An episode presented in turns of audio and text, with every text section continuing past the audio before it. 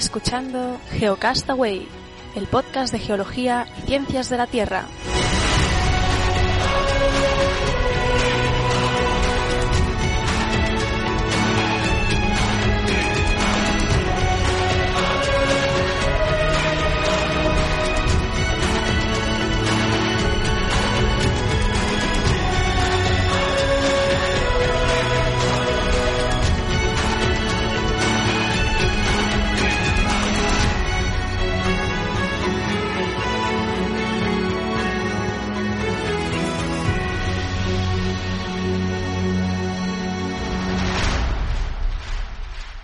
Saludos, genófragos del mundo. Bienvenidos a Geocastaway, el podcast de geología y ciencias de la Tierra y del espacio y más allá. Hoy es 1 mm, de abril, aunque este es el programa mensual de marzo. Y eh, nuestro programa 71 ya. Yo soy Carles, que nunca me presento. Soy Carles, aquí desde los estudios centrales de El Salvador. Ya le, le pisé la entrada Oscar, ¿qué tal? Hola, ¿qué tal? Una entrada guay que tengo yo que me he currado y ya te la, te la haces tuya. Pues muy bien, desde aquí de los reales, auténticos, inigualables estudios centrales de Barcelona de Geocastaway. Y también desde otros estudios centrales. Eh, no, yo, yo estoy, yo desde la casa de mi novia en Sevilla, pues aquí estoy yo. eh, muy bien. Eh, es la subsede, es la subsede que tenemos en, en, Sevilla de Geocastaway. Bueno, yo os iba a presentar como delegaciones, pero bueno, sé que me vais a saltar a la yugular. En fin, eh, nuevamente estábamos con la intención de emitir el making of de esto en Blab, pero eh, obviamente... Para que veáis lo bien que lo hacemos. Sí, para ver cómo, cómo hacemos el programa, pero obviamente hemos tenido problemas técnicos, como no podía ser de otra manera, entonces eh, no, no hemos podido estar retransmitiendo esto en Blab, pero lo volveremos a intentar el mes que viene. De momento os conformaréis con los semanales en que aparecemos, eh, Vicente. Y que en esta intro eh, me enviaste en WhatsApp, eh, Vicente, que querías hablar de una mujer que yo no conocía de nada y luego busqué ahí en Wikipedia y tiene algo que ver con el libro electrónico. O sea que... Y yo tampoco, eh, pero es también para...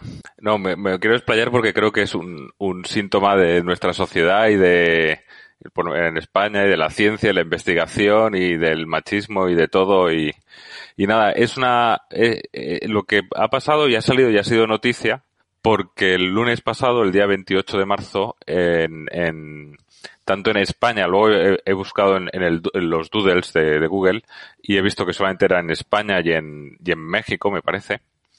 Eh, el, el, el, doodle, que sabéis que es cuando Google quiere homenajear o hacer referencia a alguna cosa y tal, eh, homenajeaba a, a esta mujer que se llama Ángela Ruiz Robles y la presentaba como la precursora del libro electrónico. Y eh, lo curioso es que es una persona que, como tú dices, seguramente a, prácticamente a, nadie no sonaba de nada. Y, lo que me llama la atención es que sea Google quien se encargue realmente de sacar a la luz eh, estas cosas, ¿no? Eh, primero vamos a hablar un poco de, de, quién era esta mujer y lo que hizo, y luego, si queréis, discutimos un poco por qué pasan inadvertidas estas cosas en, ¿no? Aquí en España, bueno, yo, creo que en el conjunto. Eh, pues, eh, como decía, Ángela Ruiz Robles fue, era una profesora del, del, Ferrol que fue a estudiar a León, se sacó sus oposiciones y, y luego, pues siguió, digamos, con sus, las, sus inquietudes, trabajando y dedicándole a lo que le gustaba, que era la enseñanza y a tratar de, de, de, de ayudar a sus alumnos, pues se puso a desarrollar de, de, diferentes cosas, ¿no? Desde, no tengo alguna cosa por aquí. Eh, bueno, la, cuestión del doodle eh, dice que un compendio de ortografía castellana, otro de ortografía castellana y una taquigrafía martiniana abreviada moderna. Eso fueron, digamos, las, las tres primeras eh, tesis o libros que, que sacó, editó. Pero luego se propuso sacar una enciclopedia mecánica, ¿de acuerdo?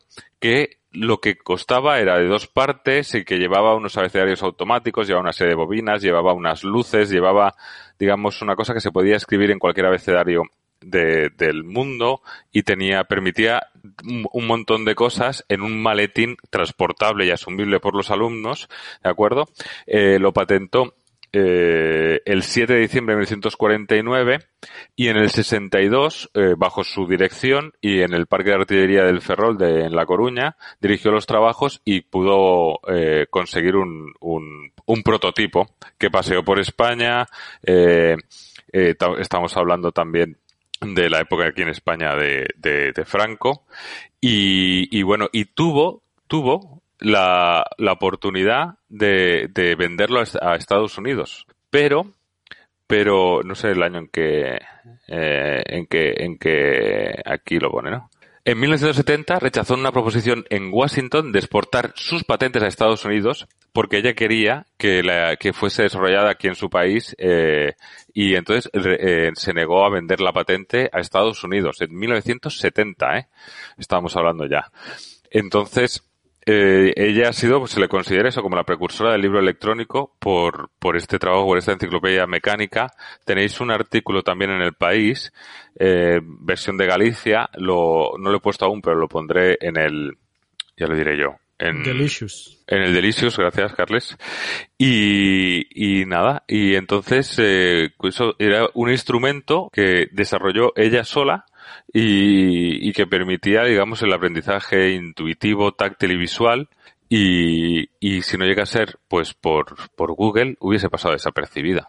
Así que, no sé, ¿no? Es decir, que tiene premios y reconocimientos en vida, tiene un montón. Medalla de oro y diploma en la primera exposición nacional de inventores españoles, la orden de Alfonso X el Sabio, eh, tiene la medalla de Ginebra a los inventores españoles. No sé, qué decir que, que tiene... Hombre, reconocimientos tiene entonces. Tiene, tiene, sí, sí. No, no, ha llegado quizá... Sí, reconocimientos tiene en vida, pero después de muerte, que murió en, el, en octubre del 75, eh, pues, pues no, no ha tenido muchos, ¿no?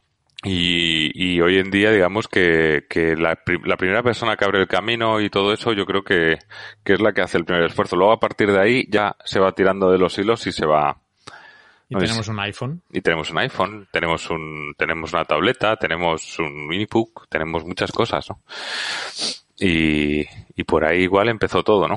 Pues no, no, no conocía la historia, pero bueno, olvidados, bueno, esta mujer por lo que dices tenía bastantes reconocimientos. Ahora me estaba acordando de lo, uno de los que comentamos en el semanal, del descubridor de Altamira, de las cuevas de Altamira, que no, este pasó desapercibido. Yo sí que lo, yo sí que sí que había escuchado algo de él, de ese hombre, ¿eh? y hay algún libro que relata un poco la historia y todo eso, eso sí, yo, eh, a mí me sonaba, a mí personalmente, ¿eh? y seguramente igual eh, a nuestros oyentes en, en Galicia, pues igual eh, Ángela Ruiz Robles les es más, más conocida y más familiar y, la tienen más presente porque porque bueno, allí dejó más la impronta y fue también representante, creo, de, de pues de cosas de, relacionadas con la educación en, en, en Galicia. Pero, pero a mí por lo menos era totalmente desconocida. Bueno, pues aquí en Geocastaway la traemos a colación y poco más a que añadir, creo yo. No sé, Oscar. Eh. No, no, una historia que totalmente desconocida y me parece, como siempre, apasionante e interesante. Indagaremos más. Pues nada, por cierto, que lo que decía antes de la historia de Marcelino Sainz de Sautabola, el, el descubridor de, de, las cuevas de Altamira, que Antonio Banderas acaba de estrenar la película. Así que, bueno, recomendable. Pues de, si os parece, salto de esta mujer que nos comentaba Vicente a otro personaje que se llama James Mann Worthy, que seguramente no conoceréis, o sí. Tampoco. Este hombre era un geólogo, geólogo escocés, que vivió entre 1889 y 1962. Y quiero comentaros un poco la historia de, este hombre que está en la página de, en la página web de, de, Cambridge. Estudió ahí y pues he encontrado su biografía y la verdad es que es bastante interesante. Así que voy a proceder a explicaros un poco la, historia de este hombre Además que estudió geología en, en, la University of Glasgow, de la que pues yo tuve el honor de estudiar durante una, un semestre allí, ¿no? En una, beca. Estuviste un Erasmus, ¿no, Carlos? ¿Hiciste sí, sí. Estuve en un Erasmus en la University of, Glasgow, que, bueno, que a nivel geológico, pues es, eh, es una zona, todos sabemos, de Escocia, ¿no? las bellezas y, y, hitos y afloramientos geológicos que, que tiene precisamente estos paisajes y la geología de Escocia fue la que, o de las Highlands, em, fue las que fueron lo que motivó a, a, a Wordy a, estudiar geología y como decía, pues estudió en la University of Glasgow y luego amplió, amplió sus estudios en, en Cambridge. Los, eh, los primeros pasos que siguió Wordy en, en, en su reciente eh, eh, titulación, pues fue a adentrarse en temas de petrología, pero su amistad con un australiano, el australiano Frank Devenant, y, el, y otro personaje inglés, un glaciólogo llamado Raymond Priestley, pues bueno, lo llevaron a aficionarse por el montañismo y a la exploración polar, ¿no? Y de ahí, de ahí que se enroló en, eh, con la expedición de Shackleton para llegar a la Antártida, ¿no? Eh, antes había intentado, si os acordáis, que ya había hablado yo de la expedición de Scott, que, falleció, uh, pues esta tragedia no hizo que se tirara para atrás, sino que aún lo motivó uh, más para, en 1900, en 1914, uh, pues unirse a la expedición de Shackleton para realizar la, la, una transantártica, ¿no? Pero no sé si os acordáis lo que pasó con esta expedición de Shackleton, que es que quedó atrapada, yo creo que lo hemos mencionado en algunas ocasiones, esta expedición... Que no, que no acabó muy bien. No acabó muy bien en el sentido de que quedaron varados en el hielo, el, el, Endurance, el famoso Endurance, que era el barco, y quedaron pues atorados ahí y, viví, estuvieron por más de un año a el invierno de allí, pues lo tuvieron que pasar y por suerte pues abandonaron el barco y se refugiaron en una en una isla llamada Elephant,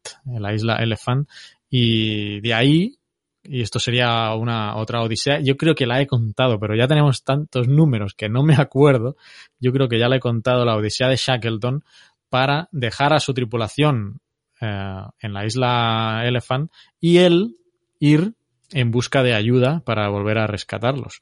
Yo creo que la he contado esta historia, si no es fascinante, hay documentales, hay películas y bueno, Shackleton lo consiguió, consiguió ayuda, regresó a buscarlos en noviembre del 2016. Em, él, eh, eh, eh, claro, era, él iba como geólogo en esta expedición, pero al estarse atorado ahí, quedarse ahí, ¿qué hay en la Antártida? Nieve y hielo, ¿no?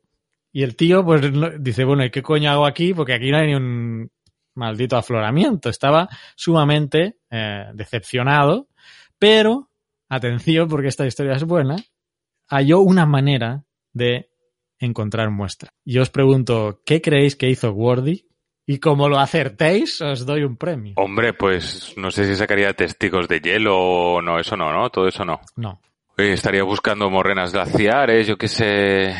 Oscar, ¿tu apuesta? Hostia, no tengo ni idea. Preguntando lo que preguntas, me imagino lo peor. Estaba pensando miccionando, pero tienes que tener mucho pipi para... Eh, que es mucha orina para llegar Bueno, es algo también que incluye a, ser, a seres vivos. No es, no es que sea escatológico, pero estoy, estoy intentando imaginar ¿qué, qué, qué, puede haber ahí detrás. ¿Qué animales viven en, el, en la Antártida? Pues focas, pingüinos y leones y osos. No sé si son, no sé si son en la Antártida o en Antártida, no. En la Antártida no, en el Polo Norte. Bueno, ahí hay pingüinos también.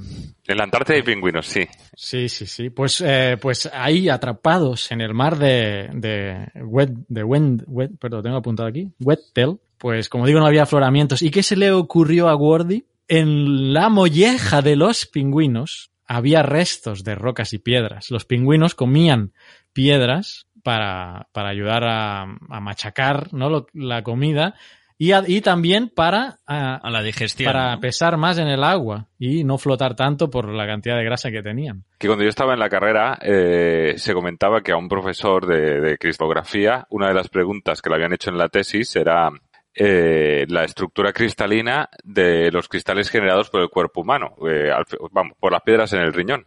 Y que, estudiar ese tipo de cosas, pues que también puede dar tipos de información, que estabas hablando de lo de las mollejas de los pingüinos, pero es que en el cuerpo ser humano también, ¿no? Y que te puede dar información, no lo sé, ¿eh? desconozco, pues igual del tipo de alimentación o, o del ambiente, de la contaminación del aire donde está metido, o sea, de donde está viviendo, y de determinadas características, ¿no? Igual en partes por millón o partes por billón en, en esos cristales, pues puede haber información, con lo cual no me parece tan raro.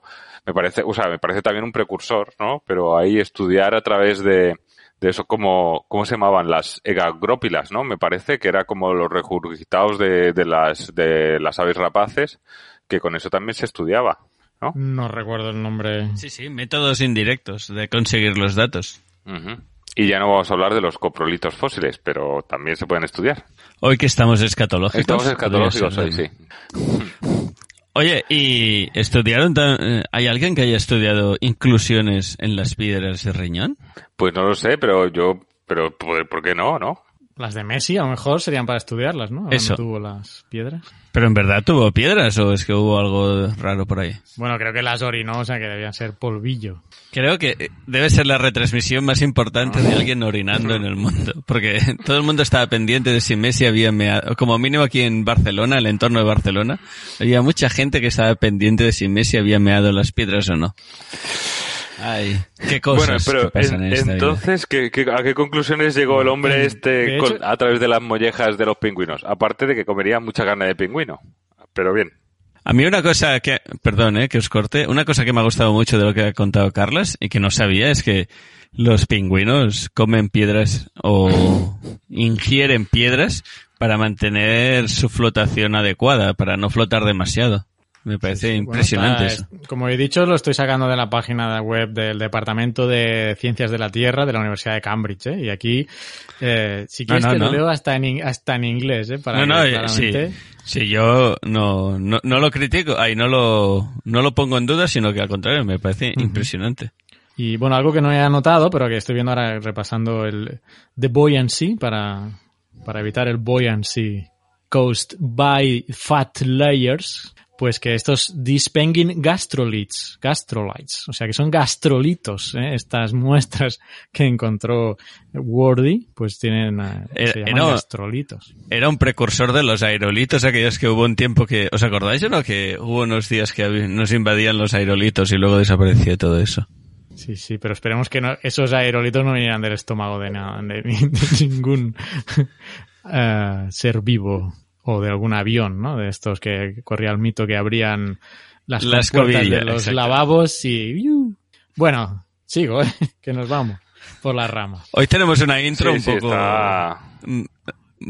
Tipo árbol, así en Bueno, total, que la investigación de Wordy pues al, menos eh, aprovechó para, para, analizar estos gastrolitos en los, de, los pingüinos del Ártico. Eh, como digo, y como decía, regresó Shackleton con ayuda y pudieron regresar a, de la Antártida, pero en esa, en esa época estamos hablando de la Primera Guerra Mundial. Así que Wordy llegó a Inglaterra, pero a la semana de su regreso ya tuvo que irse para luchar en la Primera Guerra Mundial y se juntó con el, pues bueno, alistarse en el ejército. Así que tenemos al sargento Wordy de la Brigada de Artillería y bueno, este hombre lo pasó bastante mal, estaba destacado en Armentieres, en la frontera entre Francia y Bélgica y de hecho le tocó vivir la, la, la gran ofensiva en el frente occidental por, por los alemanes.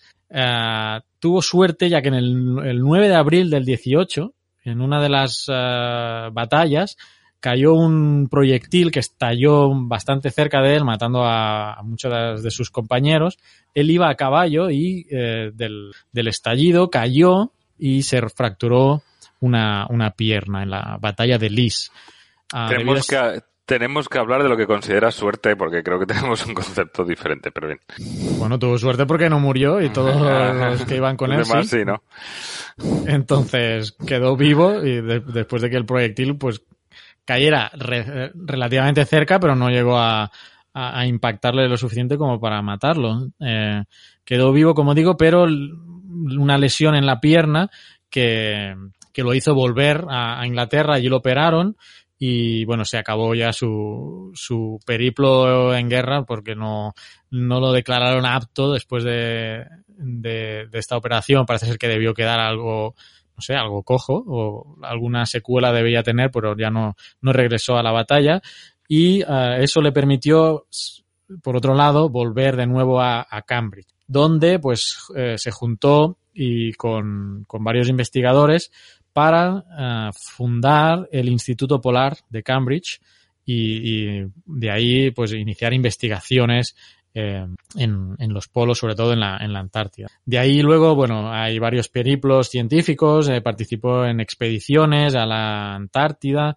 volvió a hacer algunos viajes con Shackleton incluso y también hizo expediciones a, a Groenlandia.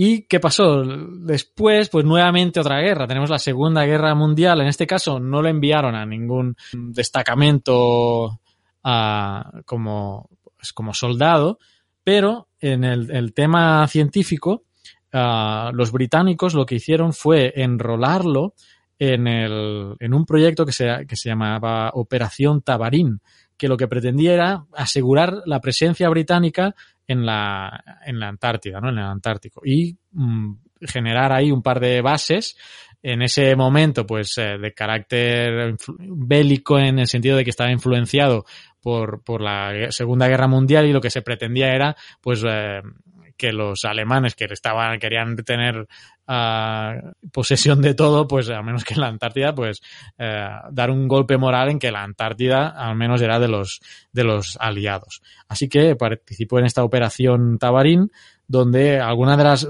se asentaron dos bases y creo que no sé si las dos, al menos una sí todavía está presente con fines científicos. Mm, la vida de Wardy luego prosiguió siempre en temas de, de análisis uh, de, del Antártico, del, tema de, del hielo.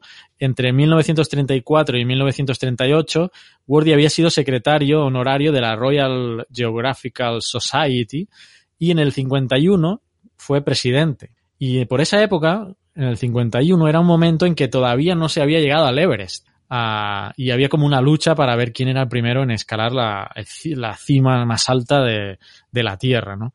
Él, el propio Wardy, ya hemos dicho que era muy aficionado a la montaña y a las expediciones y tal, él había intentado uh, que lo que lo cogieran en el en una expedición que se estaba montando varias décadas antes, concretamente en el 22, pero no no pudo entrar ahí, lo, lo desecharon por creo que porque tenía algún problema de, de presión arterial y que pues a esas alturas podía, podía ser perju perjudicial y no, no entró en el equipo.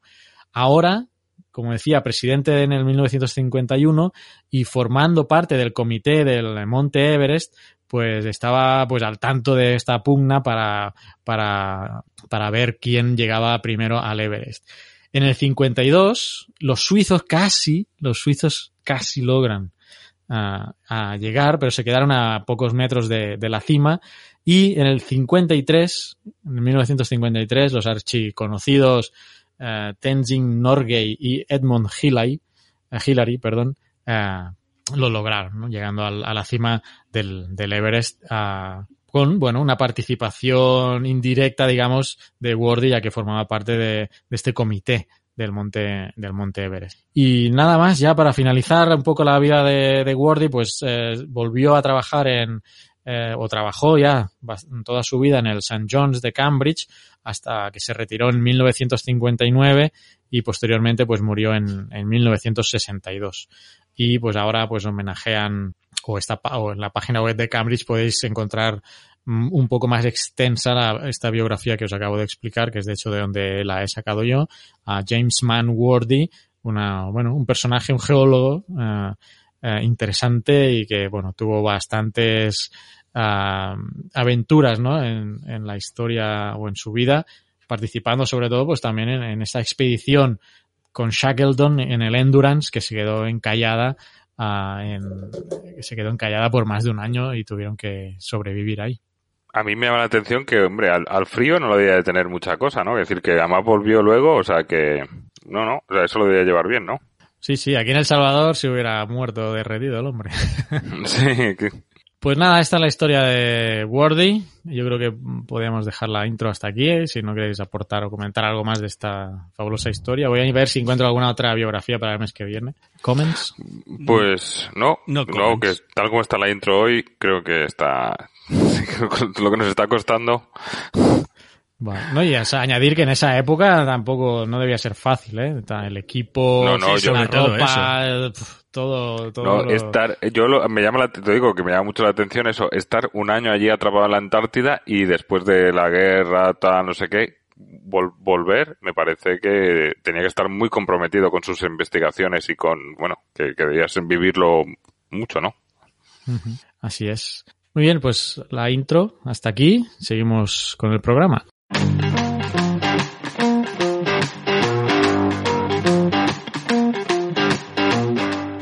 Estás escuchando Geocastaway, el podcast de geología y ciencias de la Tierra.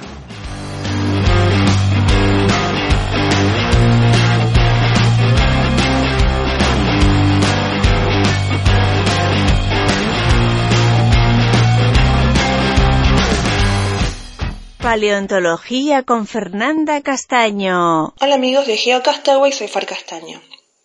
Imagino que ya vieron Batman vs. Superman y si no la han hecho dejen la crítica de lado y vayan a verla. Este último mes estuvo plagada de noticias fascinantes. Empecemos con Timur Lengia. Los restos fósiles de este animal, que tiene una antigüedad de 90 millones de años, fueron encontrados en Uzbekistán por científicos de la Universidad de Edimburgo en Escocia junto a expertos rusos y estadounidenses. Este es uno de los primos cercanos del T-Rex, pero mucho más pequeño, aproximadamente del tamaño de un caballo. Una tomografía computada, realizada en el cráneo de este animal, revela que a pesar de su tamaño, tenía un cerebro casi idéntico al del T-Rex. Esto indicaría que los tiranosaurios se volvieron enormes, pero primero desarrollaron su eh, capacidad eh, cerebral.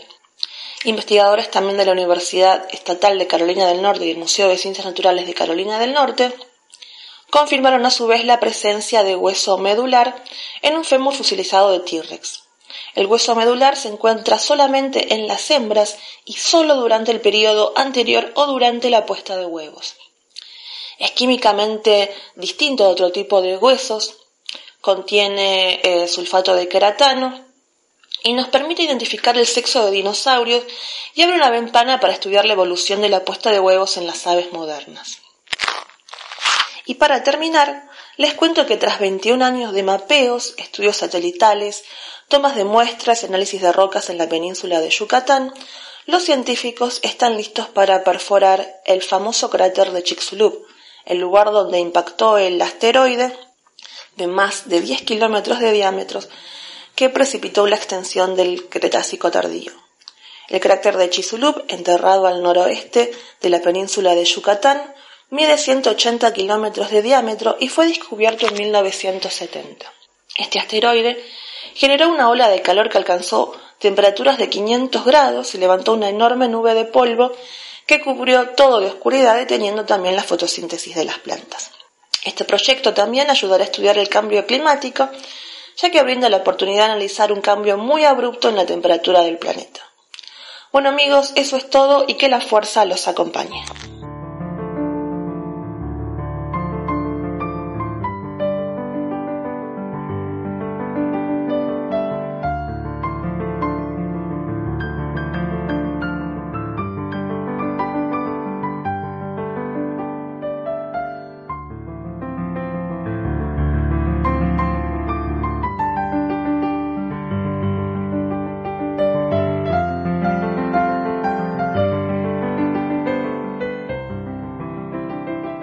Petrología y Geoquímica por Pedro Castiñeiras. Hola queridos amigos y bienvenidos al diaftérico mundo de la petrología y la geoquímica. El mes pasado os hacía un poco de autobombo de una publicación que habíamos enviado mis colegas de Barcelona y yo a un volumen especial dedicado a Cecilio Quesada. Bueno, pues tras una revisión moderada, finalmente nos lo han aceptado y ya está disponible en la web de la revista Tectonophysics. Así que os lo voy a contar. He revisado primero todas mis secciones desde que estoy en el podcast porque recordaba que alguna vez os conté algo sobre este tema, y efectivamente en el mensual número 55 de octubre de 2014 os hacía un resumen de la parte menos conocida de la dilatada historia geológica de Pirineos, esa que va desde los 580 millones de años hasta el final del Ordovícico, sobre los 440 millones de años. También os introducía los métodos que utilizamos los geólogos para hacer reconstrucciones paleogeográficas, concretamente los circones de trítico. Pues bien, nuestro trabajo en Pirineos es precisamente sobre eso. ¿Qué posición ocupaba el basamento de Pirineos en el margen septentrional de Gondwana durante el Ordovícico? estaba más cerca del macizo ibérico o más cerca de otros basamentos perimediterráneos como los del macizo central francés o Córcega. También nos planteábamos otras preguntas relacionadas con la magnitud de una importante discordancia que se encuentra por debajo del ordovícico superior. Para ello, muestreamos unas cuarcitas en Andorra, situadas por encima y por debajo de dicha discordancia. Empecemos por lo que se sabía, o se suponía que se sabía. Si echáis un vistazo a un mapa de la península ibérica en el que aparezca el basamento paleozoico, observaréis la clásica división en zonas, Cantábrica, Turoccidental Leonesa, Centroibérica, Galicia tras los montes, Osa Morena y Sur Portuguesa. Estas zonas fueron originalmente definidas por el geólogo alemán Franz Lotze y modificadas posteriormente por diversos autores. En principio estas zonas abarcan la parte occidental de la península y en la mayoría de los esquemas que circulan por ahí el basamento pirenaico ni siquiera aparece. Cuando aparece ponen Pirineos o bien dentro de la zona centroibérica o incluso dentro de la zona cantábrica. Otros autores, entre ellos nosotros mismos, sin embargo pensamos que ese basamento pirenaico está más relacionado con los macizos que aparecen más hacia el este, como os decía al principio, macizo central francés, Córcega o el basamento paleozoico que se encuentra en los Alpes. ¿Cómo podemos resolver este puzzle? Pues recurriendo a los circones detríticos, Resulta que todos estos fragmentos de basamento paleozoico se formaron en el margen continental septentrional de Gondwana. Gran parte de este basamento está constituido por rocas metasedimentarias que se formaron a partir de materiales que procedían de la erosión de las rocas del interior del continente y que se depositaron en el mar situado al norte de Gondwana. Por suerte para nosotros, las rocas que se erosionaron, que se disgregaron para formar los sedimentos, tienen diferentes edades dependiendo de si se encuentran hacia el oeste o hacia el este del interior de Gondwana. Hacia el oeste se encuentra el llamado Caratón de África Occidental, que se caracteriza por edades entre los 540 y los 700 millones de años, entre los 1800 y los 2200 millones de años, entre los 2700 y los 2900 millones de años y entre los 3100 3400 millones de años. Hacia el este también aparecen las edades de entre 540 y 700, así como las de 1800 y 2700. Pero en esta zona, llamada escudo árabe nubio, aparece un grupo de edades muy característico, en torno a los 900 y los 1100 millones de años, al que denominamos informalmente Grenville, aunque no tiene absolutamente nada que ver con la orogenia grenvilliense, que sí tuvo lugar en esa época, pero que ocurrió en otro punto del planeta. Bueno, pues analizando circones detríticos del basamento paleozoico europeo, comprobamos que en algunos casos, como por ejemplo en Osa Morena, no hay ninguno de esos circones de mil millones de años. En otros terrenos, como la zona centroibérica, se encuentran pequeñas poblaciones de circones de mil millones de años. ¿Cuánto de pequeñas? Pues imaginaos, de un total de 150 análisis, menos de 10 tendrían esas edades, aproximadamente un 5%. Finalmente, en otros casos, como Córcega o Pirineos, la cantidad de circones con edades de mil millones de años puede alcanzar hasta un 25%.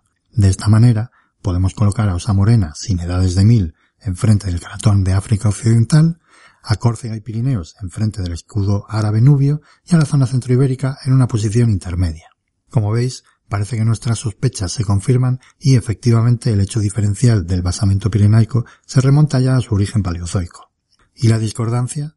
Bien, conocemos la edad de los materiales metasedimentarios más antiguos que se encuentran por debajo de esa discordancia, porque hemos datado rocas volcánicas intercaladas entre ellos y arrojan edades de en torno a 580 millones de años. Conocemos la edad de los materiales justo por encima de la discordancia, por la presencia de fósiles del Ordovícico superior ya muy cerquita del Silúrico. Pero nadie tenía ni idea de la edad de las rocas justo por debajo de la discordancia. ¿Hay cámbrico? ¿Llegan hasta el Ordovícico inferior? Al ordovícico medio o son todos esos materiales precámbricos. Como no se habían encontrado fósiles ni nadie antes había datado esas rocas, nada, ni idea. Nuestros datos indican que la edad máxima de sedimentación de esas rocas justo por debajo de la discordancia está en torno a los 475 millones de años, es decir, ordovícico inferior, y así la discordancia representa un vacío de unos 20 millones de años. A pesar de todas las respuestas conseguidas, surgen nuevas preguntas que además se juntan con otras preguntas ya existentes que no hemos conseguido responder. Y es que es exactamente así como funciona la ciencia. Las respuestas no nos conducen hacia una verdad final, sino hacia nuevas preguntas. Por ejemplo, ¿qué representa esa discordancia? Que ahora sabemos que afectó sobre todo al ordovícico medio. ¿Dónde está el cámbrico? Si es que realmente está. O si es que hay otra discordancia que nadie ha reconocido antes. En fin, este estudio representa un importante primer paso. Por desgracia, el utilitarismo que reina en la adjudicación de proyectos de investigación en los últimos tiempos nos ha obligado a cambiar la línea de investigación de nuestro grupo para poder seguir teniendo financiación, así que dudo mucho que podamos continuar con este tipo de estudios, al menos en un futuro cercano. A los políticos gestores de la ciencia les importa una mierda donde diablos estuvieran colocadas unas cuantas piedras hace la de Dios de tiempo. Ahora solo les interesan temas más vendibles y sobre los que puedan opinar la jauría de cuñados que habita nuestro planeta, es decir, antropoceno y cambio climático. Y así nos lucirá el pelo, ya lo veréis. Me despido ya, que me he quedado a gusto. Nos seguimos escuchando el mes que viene.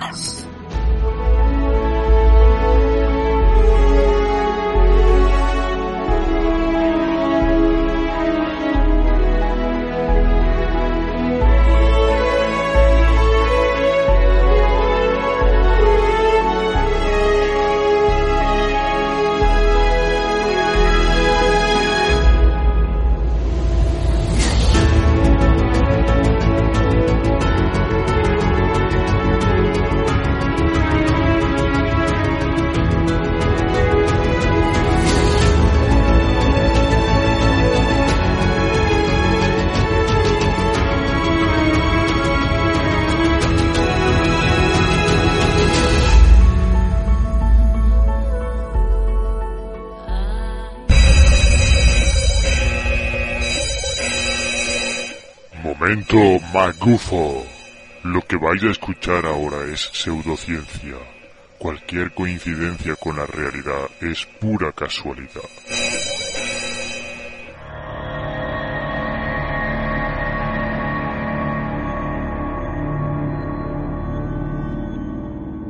Saludos geonáfragos del mundo, aquí estamos en el momento magufo. En esta ocasión voy a seguir con las cosas que utilizan los pseudocientíficos para atraernos a su oscuro mundo. Y bueno, ya hemos repasado algunas de ellas como la prueba anecdótica, los fenómenos indemostrables, el uso de terminología científica para apabullar o el uso de personas reconocidas para parecer que son más lógicas y más eh, reales sus afirmaciones. Pero, obviamente hay algo que está en la mente de los receptores, y es la credulidad de esa gente, las ganas de creer de esa gente. Así que, nada de todo lo anterior tendría sentido si las personas no creyeran todo lo que les dicen. Reconozco que eso es difícil de hacer a veces, porque precisamente eso es lo que buscan, sembrar una duda razonable en las personas donde engancharlas. Regresando al ejemplo de los magos que hablábamos ya hace semanas, a todos nos gustaría creer que lo que vemos es real, que hay alguien que realmente puede caminar por encima del agua o hace desaparecer la estatua de la libertad. Pero a la que aplicamos mínimamente la razón, todo vuelve a su sitio. Así que, sencillamente existen pseudocientíficos porque hay personas dispuestas a creer. Y es obvio que no todo el mundo tiene que conocer cómo funciona el método científico. Por eso cuando algo se disfraza parecido a la ciencia, no saben distinguir entre una cosa y otra. Queremos creer que lo que pensamos es cierto. Así aseveramos nuestra identidad y autoestima, pero nuestra convicción en algo no debería venir de la creencia o la fe, sino en la experimentación y los resultados. Preferimos estar sobre pilotes que nos aguanten, que nos sostengan y afirmen cosas que tengan sentido para nosotros o nos den tranquilidad. ¿Por qué resulta tan difícil para algunas personas creer que una partícula subatómica puede estar en dos lugares al mismo tiempo, pero por el contrario, creen que pueden contactar seres ya fallecidos, por ejemplo? Simplemente por las ganas de creer. Nuestra perspectiva se fija en lo que nos gustaría que sea verdad. más que en lo que realmente es. Y esto se refuerza en el hecho de que nuestro cerebro es bueno en convencernos de que tenemos razón en nuestras creencias y que los demás están equivocados. Por último, en esta sección podemos reconocer un fenómeno popularmente conocido que tiene un dicho. Si una mentira se repite hasta la extenuación, se convierte en verdad. Y eso ha pasado en muchas ocasiones en estos temas pseudocientíficos y también políticos, por qué no mencionarlo. De hecho, esta frase he visto que se le atribuye a dos personas, a dos ideólogos propagandistas como Goebbels o Lenin, en este caso menos propagandista y más de acción. Pero al fin y al cabo, para que veáis cómo una semilla incrustada en la mente puede alterar el comportamiento humano, así como en la película Origen de Leonardo DiCaprio, por ejemplo. Así que cuidado con lo que se cree, porque no siempre es verdad. Y podemos autoconvencernos de que lo que han instaurado en nuestro cerebro es la realidad. Los pseudocientíficos intentarán convencerte usando probablemente la falacia de la afirmación del consecuente, por lo que te intentarán inducir al error inverso. ¿Qué es esto? Un ejemplo lo clarificará todo. Esta falacia asume que, primero, si está nevando, entonces hace frío. Dos, hace frío. Consecuencia tres.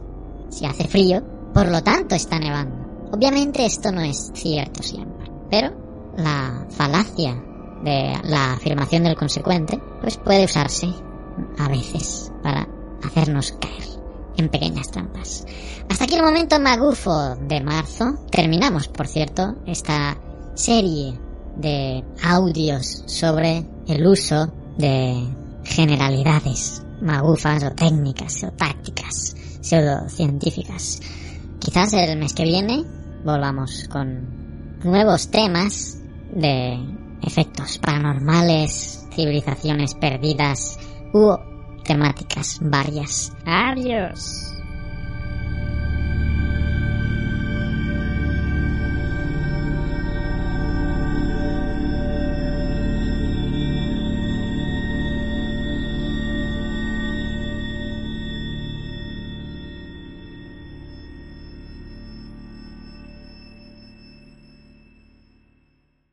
Exploración espacial por Naum Chazarra. Hola a todos. A lo largo del mes de marzo, el Curiosity se ha movido aproximadamente a unos 300 metros sobre la superficie del planeta Marte.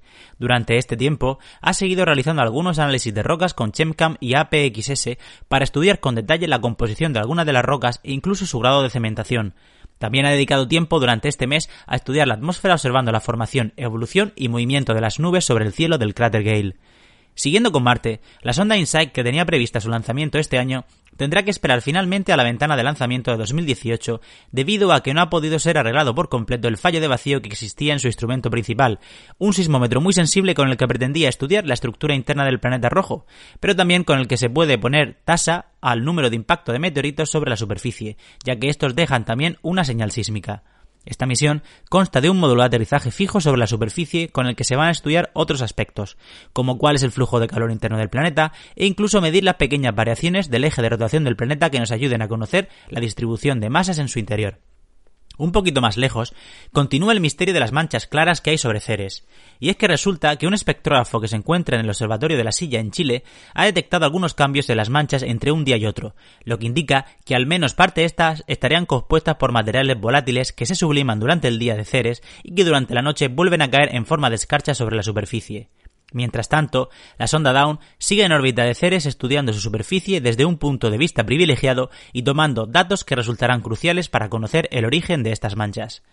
Todavía más lejos, nuevos modelos matemáticos junto a los datos aportados por la misión Cassini sugieren que las lunas más internas de Saturno e incluso los propios anillos podrían tener en torno a los 100 millones de años. Para llegar a esta conclusión, se han estudiado las interacciones orbitales tanto con Saturno como entre las propias lunas y que tienen como efecto principal la alteración de dichas órbitas, tanto en su excentricidad hasta en su inclinación con respecto al plano orbital.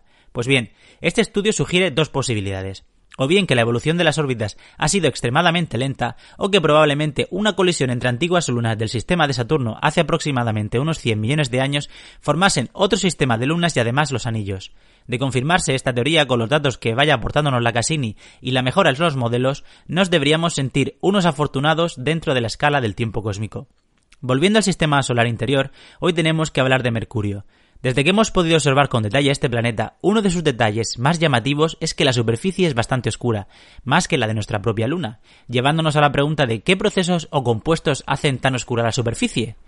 Una nueva teoría basada en los datos de la sonda Messenger, que estuvo en órbita de Mercurio hasta el pasado año, indica que el elemento que vuelve tan oscura su superficie sería el carbono en forma de grafito, y que éste, a su vez, vendría de partes profundas de la corteza y que ha llegado a la superficie por procesos de impacto.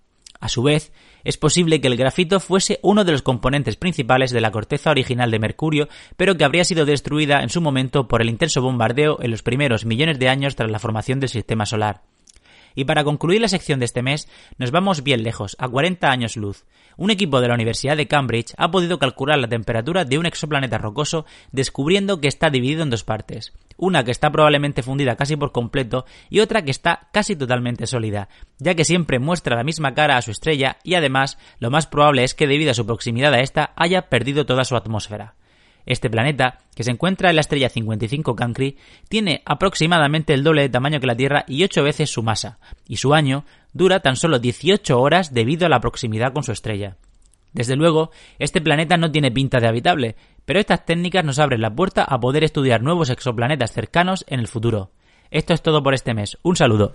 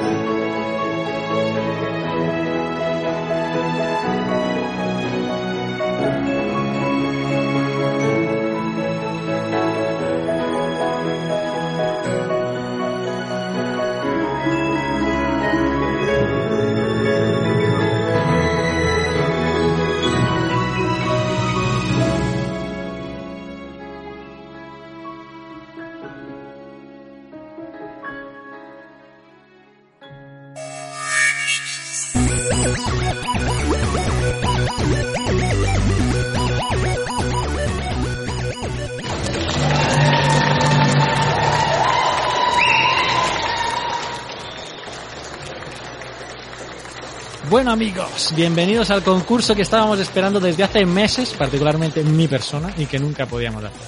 El Trivial de Geocastaway. Hoy vamos a tener dos participantes destacados. Por un lado, Oscar, bienvenido a Hola. nuestro Trivial. Hola, hola, estoy muy nervioso. Es mi primer concurso así en directo que hago en mi vida. Por otro lado, estoy nervioso. el primer concurso en tu vida, wow. Por otro lado, Vicen. ¿Qué tal, Vicen? Pues eh, aquí estamos eh, preparados, estoy con los apuntes delante. ¿Preparado? ¿Nervioso? Venido desde Sevilla. Sí, bueno, sí. Podía hacer esto como el 1, 2, 3, pero no. Las preguntas serán de tercero de eso y el tema es el Ay, relieve ay, ay. y las rocas. Venga. Las normas del juego son tres puntos a quien acierte, menos uno si la falla, o puede ah, hacer rebote, bueno, siempre va a haber rebote, la falla o pida rebote, y si al rebote la acierta el oponente, será más uno. Y eso quiere decir que si no contestamos nada es cero, ¿no? ¿Cómo? Claro, si, si fallo, pero Bueno, si... te- yo te voy a dar cuatro opciones Ah, y le Vicen. contesta Ah, una. vale, O vale. sea, o la aciertas, Vicen, o la no aciertas o la fallas. Vicen, hay que contestar y punto. Vaya, por Dios. Empezará Oscar, porque Ha salido así en el lo decido sorteo. yo. Porque Ah. lo decido yo. Me estoy imaginando con esa bolita de, de letras alrededor de mi cara ahora mismo. Primera va, pregunta. Dale. Del petróleo, además de gasolina, se obtienen distintas sustancias de gran utilidad para el hombre. ¿Cuál de estas no se destila del crudo extraído? Opción A, butano. El quitrán, ¿no? Ya te lo digo yo, el quitrán. Bueno, Kitran no está entre las cuatro. ¿Te doy error ya o, te, o me dejas Rebote. Vale, vale, pues dale, dale. No, no, dale, dale. Butano. Vicente podría haber eh, presionado para que le diera error, pero bueno. Butano, queroseno, gas natural o fuel oil. ¿Cuál de estas no se destila del crudo extraído? Butano, fuel oil, queroseno, gas natural Ah, del crudo. oil. De, hostia, ni idea. La verdad es que no tengo ni idea. Voy a decir, butano por decir vas a decir butano y la respuesta correcta es otra. Por lo tanto, menos uno para Oscar. Ya decía yo que no tenía Rebote ni idea. para Vicente. Pues necesito que me digas las opciones otra vez. Butano. Sí. Queroseno. Gas natural o fuel oil. ¿Cuál de estas no se destila del crudo extraído? Voy a decir el queroseno. Queroseno, error para Vicente, menos uno. El gas natural es el que no se destila del crudo extraído. Claro, porque eso eh, es, porque gas, es gas natural, ¿no? Claro, claro, ahora todo el mundo sabe. Porque ya está en la fase líquida. Pues pregunta, para Ni idea, no, yo, ya le he dicho que no tenía ni idea. Explícate, explica, justifícate. Ya está. Venga, rápido, venga, continuemos. Sí, sí, hasta aquí. Serán, por cierto, que no lo he dicho, serán tres preguntas para ah, vale, vale. esto. ¿eh? Tres preguntas. Para no dejarnos en evidencia. Para sacar como máximo menos. menos. Yo, yo, también tengo negativos si falla el rebote. Eso es el negativo. Claro, claro, ah, claro. Venga, venga. Las cotas. Pregunta para Vicen. Las cotas de un mapa miden en metros la altura de un punto concreto en una curva de nivel. ¿Qué valor se toma como referencia? Te ha tocado la fácil, ¿eh? La anterior curva de nivel. El nivel del mar. El centro de la Tierra. El punto más bajo del mapa. Yo esa me la sé, el punto más bajo del mapa. Yo diré que el, diré que el nivel del mar. Dirás que el nivel del mar y respuesta correcta. Tienes que decir el nivel del mar en Alicante. Puntos. No, porque si el mapa es en El Salvador, no se toma el nivel del mar en Alicante. Bueno, estamos... Estaba pensando yo en la península ah, ibérica, perdón. Pero no, no nunca lo la, En la microplaca ibérica. ¿Ya? Sí. segunda pregunta para Oscar. ¿Cuál es el origen de todos los agentes geológicos externos que actúan sobre el relieve terrestre? Opción A, la atmósfera. Opción B, el sol. Opción C, la gravedad. Opción D, el agua. ¿Cuál es el origen de todos los agentes geológicos Porque me tocan a mí las externos que actúan sobre el relieve? A ver, como estoy en plan así... Bueno, esto si fuera quieres ser millonario, pues yo podría descartarte dos, pero no. lo voy a hacer. Yo hubiese, así a bote pronto, sin pensar, pensaría la atmósfera. ¿La atmósfera? ¿Ah? ¿Te quedas con la atmósfera? ¿Seguro? Ni idea, pero sí. Hemos venido a jugar. es que... ¿La gravedad o el agua? ¿Te la juegas con la atmósfera? Es que... Sí, me la juego con la atmósfera. Hemos venido a jugar, tío.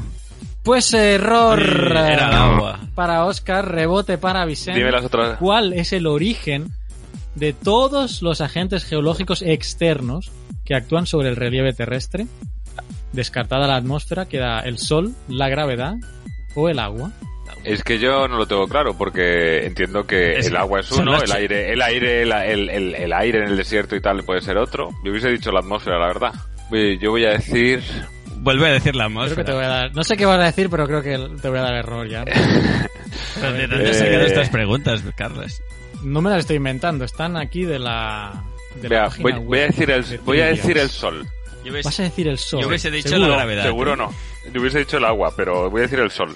Vas a decir el sol y la respuesta es. ¡Correcta! Pero no estoy de acuerdo, pero bien un punto porque era de rebote. ¿Y porque es el sol? Ya tengo tres puntos, ya tengo tres puntos. Y tú, tienes, y tú tienes menos dos. El sol, ¿por qué? Así que ya he ganado. Yo me estoy hundiendo en la miseria. Venga. Pregunta para, para mí. Vicen. Pregunta para Vicente. Oscar ya lleva dos. Hombre, ahora le vas a preguntar otra fácil a Vicente, ¿no? Ya estoy. Mm, es la que sigue. Yo no tengo aquí ni pincho Esto me huele a, pelotas calientes en, en, los sorteos estos de la FIFA venga, Venga, que me están reclamando. Corre. Eh, ¿Esta es tan fácil? ¿Ves? Que, voy a buscarte otra, ¿no? Que voy a buscarte otra. Vale. Qué abundante roca sedimentaria. Eh, Carlas, Carlas, ponla fácil, hombre, no. No, ya, la he pasado, no, puedo regresar para atrás. ¿Qué, estoy adulterando el concurso, sí, pero ¿y qué?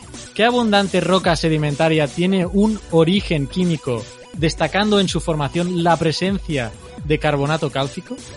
La Salgema, caliza, conglomerado o arena. es que son fáciles las de Vicen, es indignante. Caliza, caliza, caliza. efectivamente. Ni se, la tiene que pensar. Bueno, pues mira, por saltarme la que creía fácil, a lo mejor te va a tocar de nuevo la que es difícil. bueno, yo ya llevo a todo esto, llevo cinco puntos, Yo creo ¿eh? que cinco puntos. Vicen ya va destacado, o sea que debería haber una debacle para que Vicen perdiera. Esta es la última Yo pregunta. creo que puedo, Pero ya no puedo, puedo llegar a menos ya no puedo, tres, ya no, ¿no? puedo perder. Vicen, vamos a alterar la puntuación para el siguiente trivial, en el caso de que lo vuelva a ver en algún futuro, para que no se desmarque tanto alguien. Tercera y última pregunta para Oscar. Si la falla, obviamente ya No, perdió. Carlas, para que no se desmarque alguien, lo que tenemos que hacer es que todas las preguntas sean más o menos igual de chungas. Señala la afirmación incorrecta sobre las siguientes que tratan el tema de relieves terrestres. A. El hombre influye en el relieve mediante infraestructuras, cultivos, etc. Esta es correcta. Opción B. Es estudiado por la geomorfología, una rama de la geografía. El relieve, sí, Opción también C. es verdad eso. Los cambios se producen de forma muy lenta y casi imperceptible para el hombre. Esa parece Y también opción D es fruto de procesos exclusivamente internos. No, yo diría que esta última es la incorrecta. La última es incorrecta y correcto Hombre, por para fin, Oscar. por Tres fin. puntos que lo tiene ya casi imposible. Pero, pero la geomorfología, la geo, la geomorfología da, puede ser procesos instantáneos. Es decir, que una inundación te, te deja así, y luego te viene un río y te lo corta Sí, y te deja. no, yo también. Pero bueno, vamos a Pero estoy leyendo. Yo, Vicente, lo he hecho por descarte y, y sin aplicar demasiada lógica. Como el resto de preguntas, ¿eh? Estoy leyendo de una página web. Venga, la última pregunta. Críticas la última a pregunta la para. testeando. Venga, que tengo cinco Venga, puntos va, la última para Vicent. Venga, creo que no puedo perder. Venga, Tienes, a ver, recapitulando, menos dos y más tres. Bueno, sí, es matemáticamente. uno, cinco, cinco frente a uno. Yo puedo fallar y quedarme con cuatro y él con dos. Está esto Voy ganado. a cambiar Venga, la sigue. numeración para los próximos. Pregunta para Vicente. Ordena las siguientes etapas en la transformación del relieve por factores geológicos externos. A. Erosión. Oh, lástima que no era ordenar pisos geológicos, ¿eh? Esa me la sabía. Opción A. Erosión, transporte, sedimentación y diagénesis. Opción B. Sedimentación, erosión, transporte y diagénesis. Opción, opción C. Sedimentación, erosión, diagénesis y transporte. U opción D. Erosión, transporte, diagénesis y sedimentación. Había una que era er- Erosión. eh, erosión, erosión, transporte, Sedimentación, sedimentación y diagénesis. y ¿Esa es tu Sí, opción? hay una de esas. Sí. Pues efectivamente, tres puntos para Pero- Vicente, 8 a 1 paliza. Pero ¿cómo? No, no, eso está muy mal, porque ¿cómo vas a erosionar algo que no existe? Paliza brutal de Vicente. Pri- primero es sediment- ay, primero es consolidación y luego erosión. No puedes empezar por la erosión. ¿Qué, qué vas a Pero sí, erosionar? y sí, se puede erosionar una roca volcánica que nos ha depositado, por ejemplo. ¿Qué va? Eso, eso es imposible. Pero si Diagénesis fuese la primera, habría que haber otra etapa de eh, exposición o algo así. Es que ¿qué fue el primero, el huevo o la gallina? ¿En la erosión o el Vale, transporte? estos debates para, Primero el, vulc- el vulcanismo. para Venga, testeando. chicos, Hasta aquí compañeros, el me- trivial de Geocastaway. espero- No estoy nada de acuerdo con la, con la pregunta esa. Hasta el mes que viene. Venga.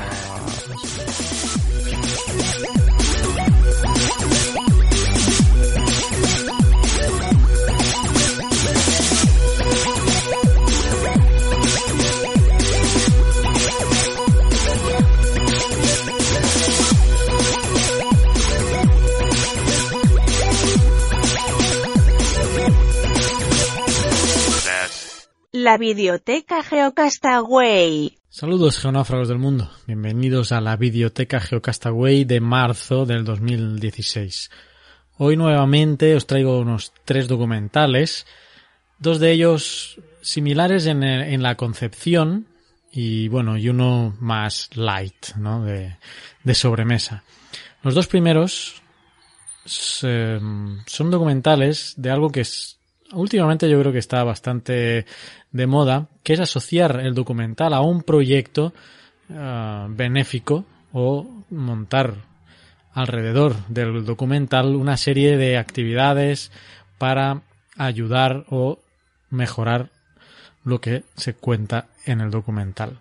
El primero se llama Living on One Dollar o Living on One, que es una producción de cuatro chicos universitarios eh, que se fueron a Guatemala en el 2010 y estuvieron eh, durante, si no recuerdo mal, 56 días eh, rodando y viviendo con pues un dólar al día, ¿no? En verdad, pues hacían un sorteo y creo que tenían una variación de, de dinero entre uno, o sea, entre nada y nueve dólares diarios.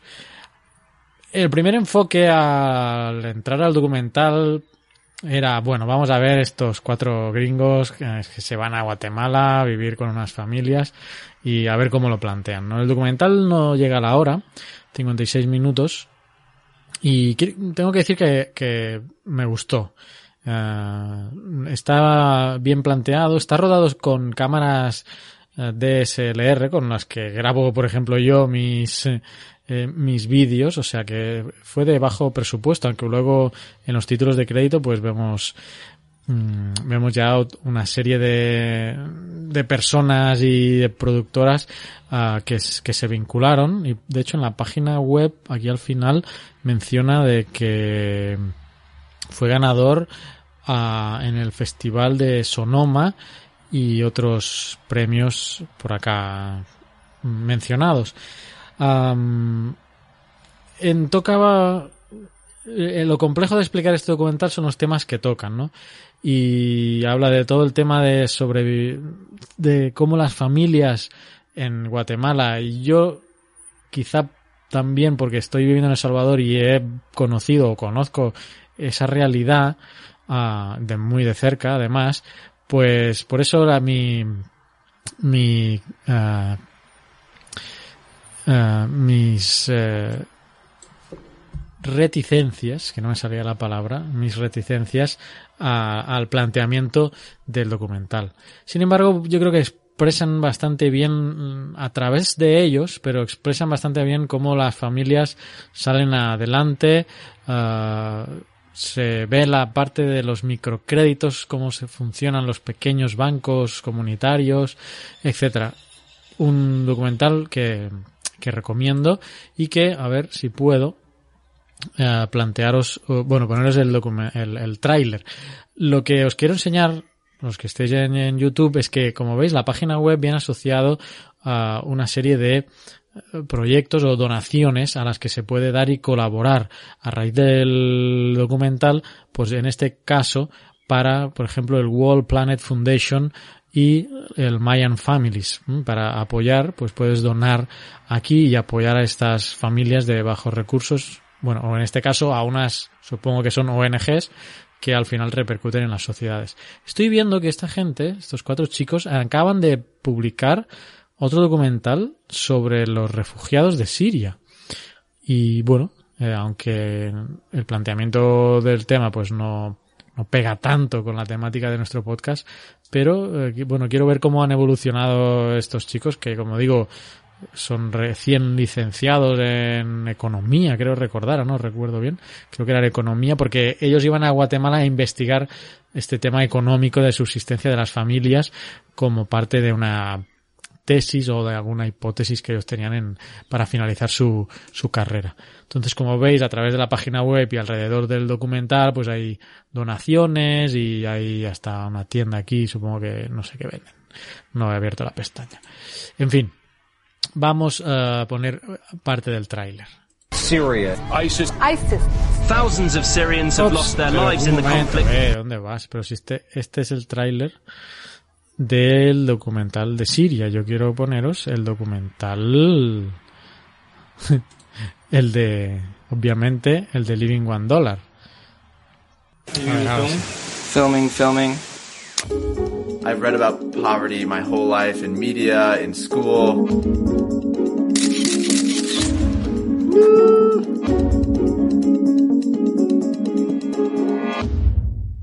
Sweating like crazy. I think you're sweating because of the heat or your nerves. I'm nerve, nervous.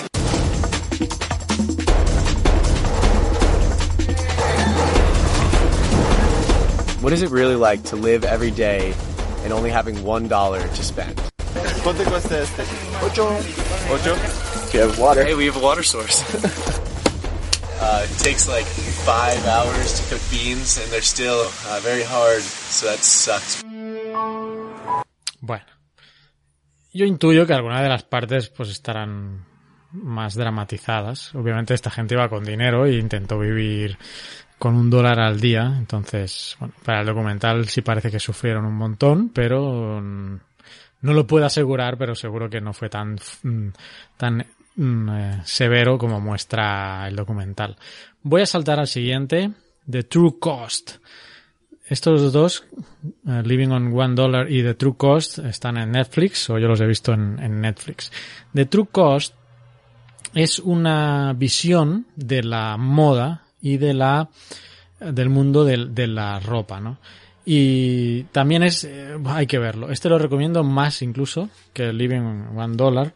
tardé en entrar en el documental. Hacia el minuto 20 la crítica iba hacia pues bueno, la explotación en los países del tercer mundo, como los tienen ahí cosiendo todo el día en maquilas, cosa que pasa en El Salvador también, es una fuente de trabajo. Aquí se consideran esas maquilas, esas grandes naves industriales llenas de, de máquinas de coser con mujeres, básicamente. Uh, una aquí pues se considera en El Salvador y supongo que en muchas partes del mundo que tienen esto pues como una oportunidad de trabajo no y se menciona todo esto. Me recordaba mucho al libro de Naomi Klein, que se llama No Logo, que también os lo recomiendo mucho si no lo habéis leído. Uh, espectacular libro. Y los primeros 20 minutos no me aportaban nada nuevo. Y casi lo quito, tengo que confesar. Pero al partir de ese minuto, minuto 20, empezamos a, o empieza el documental a relacionar el tema medioambiental. Y ahí es donde me enganchó. Entonces ahí, a partir del minuto 20, para mí, eh, empieza a subir el documental que dura una hora y media y, yo creo que deja deja visiones y, y deja imágenes eh, eh, que se pueden quedar hasta en la retina. Eh. algunas cosas. Em, sale el tema del cultivo que yo conocía con el maíz. Monsanto, la gran multinacional que tiene en todo el mundo entre ceja y ceja y criticada hasta el más allá, eh, pues con el tema del maíz, aquí por ejemplo usa maíz transgénico que eh, pues es una variedad de maíz que es muy resistente a las plagas, es cierto, pero no puede o no produce mazorcas que puedan replantarse, con lo cual tienes que comprar siempre semillas nuevas a Monsanto. Esto ha sido muy criticado a nivel mundial por el tema de transgénicos, pero en el documental sale Monsanto que, que hace lo mismo con el algodón.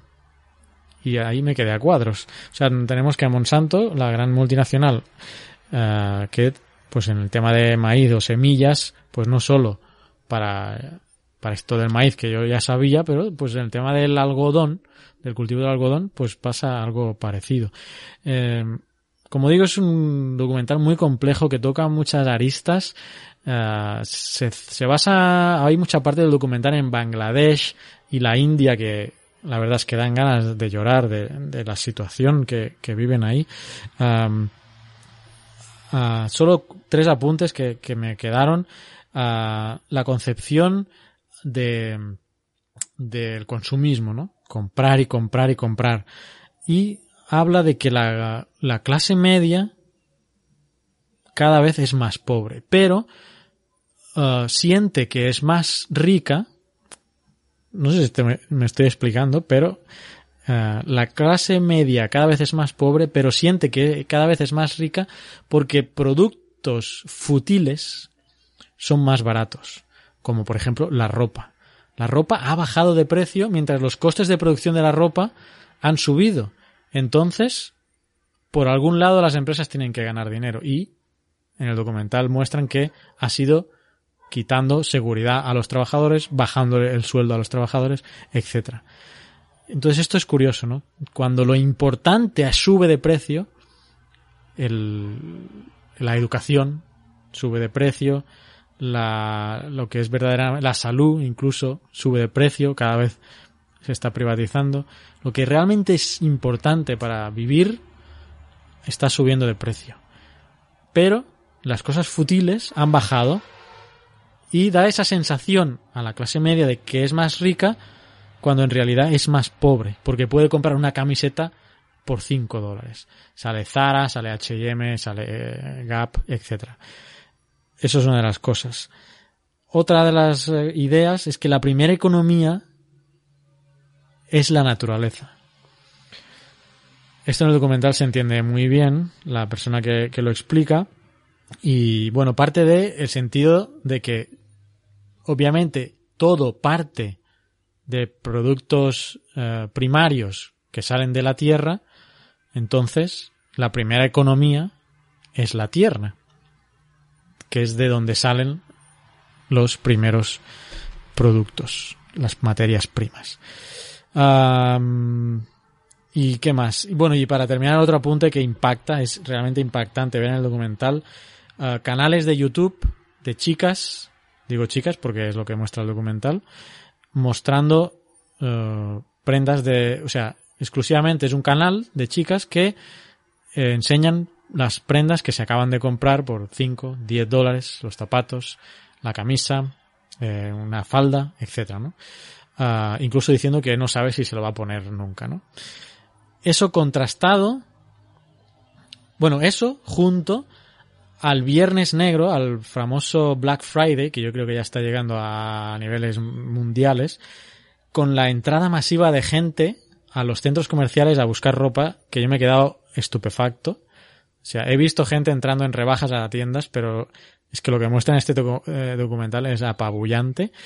Y estas dos cosas mezcladas con las condiciones de trabajo en Bangladesh, en la India uh, y en otros lugares del mundo. Este montaje de esta parte del documental es, yo creo que es brillante, con la música de fondo además, y yo creo que tenéis que verlo, de True Cost. Así que no me, no me extiendo más en este documental que tenéis que ver. Llegad al minuto 20, al menos, ¿eh? y de ahí, el, para mí, el documental eh, es, es, un no parar. Eh, tenéis que verlo. The True Cost, yo lo he visto en Netflix y os dejo con parte del documental. We communicate who we are through clothing. It is fundamentally a part of what we wish to communicate about ourselves. We used to have a system, a fashion system. That has absolutely nothing to do with the fashion industry today. It has been reinvented. It's based on materialism. The problem is that comes at a really high price.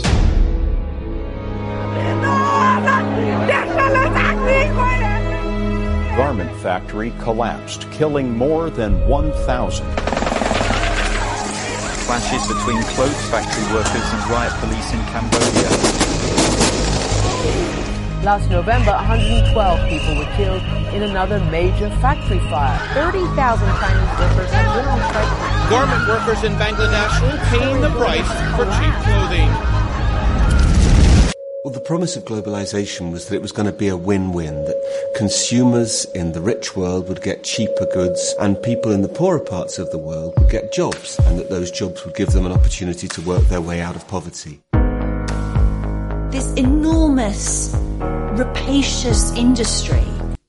Bueno, yo creo que con lo que os he dicho y y lo que estáis eh, viendo os hacéis una idea de lo que va. Para finalizar, bueno, a ver, un poco más del documental que quería mencionar al autor, Andrew Morgan, que al final del documental hay algunas escenas del making of y sale pues este Andrew Morgan por ahí subido filmando entre una de las batallas campales que hubo en Bangladesh por de, la, gente que trabajaba en las maquilas y pidiendo mejores eh, pues mejores condiciones laborales, ¿no?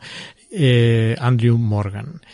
Muy, muy recomendable. Y para finalizar, que me he extendido mucho, pero creo que vale la pena, uno más tranquilito, uno menos sesudo, de sobremesa, como decía. Es un, bueno, yo lo he visto en Netflix, aquí lo vemos en Netflix, y es de la BBC, pero he visto que también quizá una producción de la National Geographic. Se llama uh, Ancient, a ver chicos, que me voy, Ancient Mega Tsunamis, o sea, Mega Tsunamis antiguos o algo así.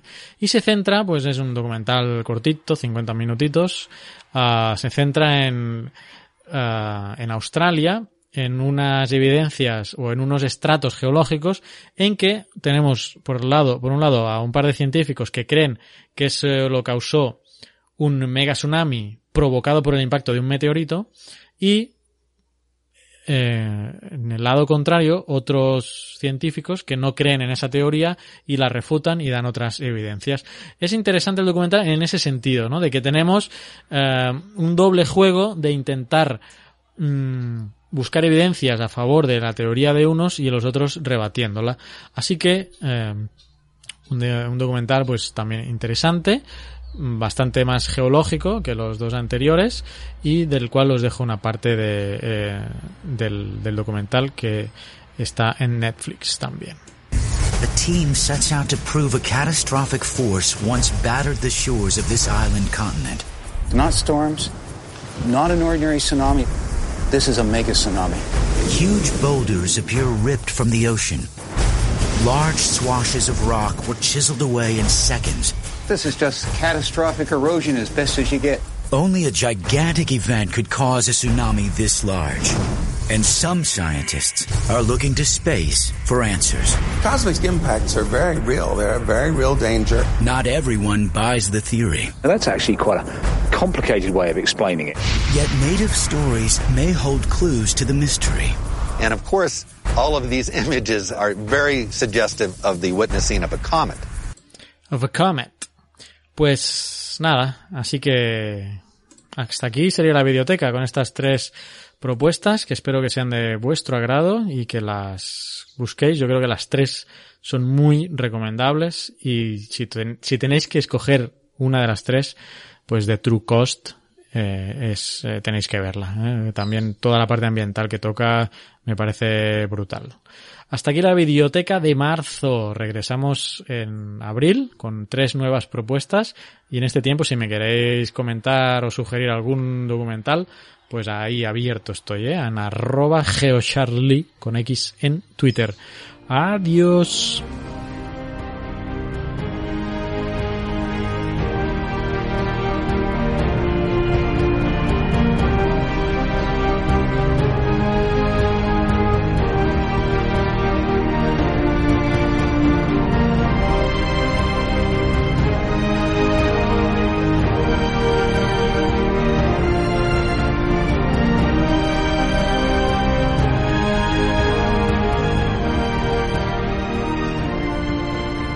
Pues bueno, vamos acabando ya este episodio número 71. Estamos, os recordamos, grabando el episodio del mes de marzo de 2016. Seguimos aquí con Carla, con Vicente y con yo mismo, con Oscar.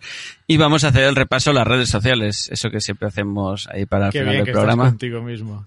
Sí, es que he pensado, voy a decirme a mí también. Igual que tú al inicio del programa te has dicho a ti, pues digo, ahora que hacemos un recordatorio, pues Vamos. está bien que las filiales, las sucursales las se mencionen. Porque a veces no estamos, ¿eh? A veces desaparecemos a mitad del programa. Es una cosa de esas curiosas que pasa. Eh, también es verdad. En el, en el directo. Desaparecéis porque no estáis en los estudios centrales. Yo que estoy en el estudio central, en ningún momento he desaparecido. venga, venga, vamos. Bueno, va, sigamos. Eh, ¿Cómo están las redes sociales? Nuestro amigo YouTube, YouTube, eh, tenemos 462 seguidores gracias a los magníficos vídeos que siempre nos hace Carlos. Y que, tengo pendiente la resolución de la anomalía magnética que todavía no he hecho el experimento. Mucho, bueno, ya cuando comentemos. Yo creo que te han dado bastante pistas interesantes, eh, Carlos. Sí, sí, pero tengo, que, tengo que comprobar si son verdad, que aún no he tenido tiempo de hacerlo. Oye, y de los y de los semanales también, ¿eh? No solo de los grandes vídeos que hace Carles. También tienes razón. Porque yo no he visto todos los comentarios, pero me gustaría saber si alguien ha hecho algún comentario sobre el fondo que se puso Carles en el último semanal, que creo que no. Pues no, yo, no, he, visto ningún comentario. No. No he visto ningún comentario al respecto. Pero bueno, sigamos, ya llegaremos a ese momento. Bueno, eh, nos pasamos por Facebook, nuestro amigo Facebook, esa red social de... Yo siempre digo de gente mayor, pero no sé si... Me sorprende que aún aguante. Eh, ahí va mi crítica habitual a, las redes sociales. 969, estamos muy a punto de los 1000 en Facebook. Tendremos que hacer una fiesta o algo cuando lleguemos a los 1000 en Facebook. ¿Qué más? Twitter, nuestro amigo Twitter. Tenemos 2661 seguidores en Twitter. Eh, en Google Plus esa red social tan usada a nivel mundial, en máxima expansión tenemos unos 43. Creo que seguimos igual que siempre. Y por último, eh, en la plataforma Evox, especializada en temas de podcast, tenemos 36 seguidores también. Y hasta aquí nuestro repaso mensual del mes de marzo de las redes sociales. Y ahora vamos a continuar con los comentarios que hoy para variar, que normalmente empiezo yo, empiezas tú, ¿no, Oscar? Hoy, hoy también empiezo yo, así que me lo... Hoy estás, estás tú, estás en racha. bueno, Si, si os habéis fijado, no he podido hacer la foto de las gráficas, de las estadísticas, porque Carlas me ha cerrado rápido el programa, pero eh, habéis monopolizado la, la intro, así que eh, llega mi momento ahora. Pero yo, es que yo creo que tú te reservas, yo creo que tú lo vas controlando, eres el único que controla eso y va ahí para sacar luego los colores. Bueno, bueno, pues nada, tenemos un primer comentario de Pedro Castañeiras que nos dice sobre el programa semanal que hicisteis, que hablasteis de Natron Flying Over del sistema solar y del acertijo de matemáticas. Nos dice un par de cosillas. El Oldon, el suerte que he estado ahí, no, no, no lo sé Oldonillo Lengai. Oldongo Lengai es el único. Oldonillo pone ahí. Pero yo siempre le he dicho Oldongo Lengai, ¿eh? La, ah, en, Masai, eh, con mis conocimientos de Masai. que no sabía que sabías Masai. Hombre, toda la vida, Carlas. Es básico. No me acordaba, no me acordaba, es verdad.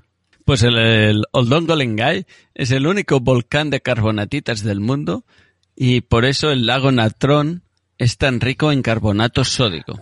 Ah, el lago Natrón era, para los que no lo visteis, eh, sacó Carles unas fotos de unos animales que, que se quedaban como petrificados, ¿no? Cerca del lago del lago Natrón. Era espectacular. momificados. Se quedaban eh, carbonatados. Exacto. Y, y, y, no sabíamos si había hecho algún, los había cambiado de posición o algo así y tal, pero la verdad es que las fotos eran espectaculares. ¿eh? Están, si las podéis ver en el, en el de, no sé si está en el Delicious o en el canal de YouTube del, del semanal, eh, las fotos eran muy, muy, muy chulas. Y luego nos dice una, una cuestión técnica, dice, sobre el mapa de la noticia de la falla de San Andrés, San Gabriel está al noroeste de Los Ángeles, que quedaría justo en la bahía que se ve en la costa. Yo, yo los, esa es una noticia que, que di yo en el, en el, mismo semanal y sí, estaba un poco más al, estaba al noroeste de, de Los Ángeles, pero estaba al, bueno, yo diría que está al sur oeste de, de la falla de San Andrés. Es una falla que tiene una, la rama principal más paralela, pero más cerca de la costa que la de San Andrés, lo que estoy hablando de memoria, y se mete un poco a buscar la falla de San Andrés. Y bueno, lo que hablaban en esa noticia es que esta falla, que era mucho más pequeña, si se producía un sismo ahí, eh, ese sismo, digamos, se podía trasladar y activar y movilizar la falla de San Andrés. Y aparte la zona, la zona intermedia entre las dos fallas se vería muy, muy afectada por, por la amplificación de, de las ondas. Vale, pues hasta aquí eh, el comentario de, de Pedro Castañeiras. Tenemos un siguiente comentario también del mismo episodio de Natron Flying Over y el Sistema Solar, que es de RNS74 que nos dice somos los mejores, se lo agradecemos, muchas gracias por el comentario. Esto fue en Evox. En Evox. Tenemos otro comentario de Marisa Castiñeira, habitual de nuestro programa, que nos dice también sobre el mismo episodio, que es el Geocast semanal del 17 de marzo, que no lo habíamos dicho. Dice, hola geográfagos, he escuchado los últimos podcasts y vídeos, pero con poco tiempo para poder comentar. Dice que sí que ha disfrutado y ha compartido. Y dice que ahora ya está de vacaciones y nos escribe. Dice que se ha descargado el Flying Over y que es impresionante. Dice que tiene que dedicarle un poquito de tiempo para su manejo porque le ha gustado mucho. Yo, yo he de decir que yo lo utilicé en mi viaje a París, pero estaba hasta arriba de nubes y vi súper pocas cosas. Vi los Pirineos, pero ya sabía dónde estaban, con lo cual tampoco me ayudó mucho. Bueno, también nos dice que del lago Natrón sabía algo de esos fenómenos dice que cree recordar algún artículo de Francisco Anguita hablando de sus características y dice que quizás tiene algún reportaje en el selecciones del Reader's Digest donde salía alguna foto. Y dice que si puede ya nos pasará algo que tiene en el instituto. de este tema. ¿Y qué más? Y, y que dice todos los enlaces acerca de geología y estos anteriores podcasts son fantásticos para la educación, como siempre, y nos dice que los descargará del Delicios. Y dice que eh, el póster de las misiones espaciales que le ha encantado y que está haciendo unas reformas ahí por casa y que lo quieren colgar en una pared, él y su hijo, a ver si, si lo cuelgan. Es que es muy chulo. Y también nos dice que está contenta que algún alumno nos ha comentado que ella los anima mucho y que tendría que haber más. Pero nos encanta, primero nos encanta que anime a los alumnos y también nos encanta que los alumnos comenten. Y, y luego les desea, le desea unas buenas vacaciones a Vicente camino a París. Pues gracias, Obviamente ya, ya, ha ido, Vicente ya ha regresado y ella tampoco está de vacaciones. Sí, sí, pero sí, pues muchas gracias. A mí sobre el mapa este de la pared de la habitación, el otro día vi uno que me encantó de eh, la galaxia nuestra, como si fuera un mapa del metro, con las líneas de metro. No sé si lo habéis visto. Si, si, no lo habéis visto, buscad por, por ahí por la red eh, en inglés mapa del metro galaxia, a ver qué os sale. La propuesta de Carles estaba muy chula también, ¿eh? eh tenemos un comentario de Daniel Mancebo que dice que es un comentario sobre el, el vídeo que colgó Carlas en YouTube de su vida al boquerón Dice, muy buen vídeo, aunque con algún problema de audio al inicio. Dice, es un vídeo corto, pero se nota mucho el trabajo que hay detrás, con mucha información y buena datación. Así que, Carla, se dicen que has hecho un, buen trabajo. ese vídeo hace más de un año que lo tenía pendiente. O sea, tenía, lo, tenía que, Ahí preparado. montarlo. Es como... Y bueno, ahora que saqué tiempo. Eh, pero bueno, los problemas de audio son porque en ese tiempo todavía no tenía un micrófono de solapa de estos. Entonces ahora los nuevos vídeos no tienen ese problema de, de audio. Pero bueno, este... Vamos mejorando poco a poco. Pero este, digamos, digo, hacía más de un año que estaba ahí en 40. Sí, sí, a mí también me pasa que tengo tres o cuatro proyectos ahí colgados y aún no, no los he ejecutado. A ver si algún día con calma. No sé cuándo aparecerá el tiempo, pero algún día aparecerá y haremos las cosas que están ahí colgados. Pero bueno, no, no estamos aquí para hablar de nosotros, sino de los comentarios y tenemos un comentario de Luis eh, sobre el episodio que hicimos de eh, esto no lo sé decir bien. love?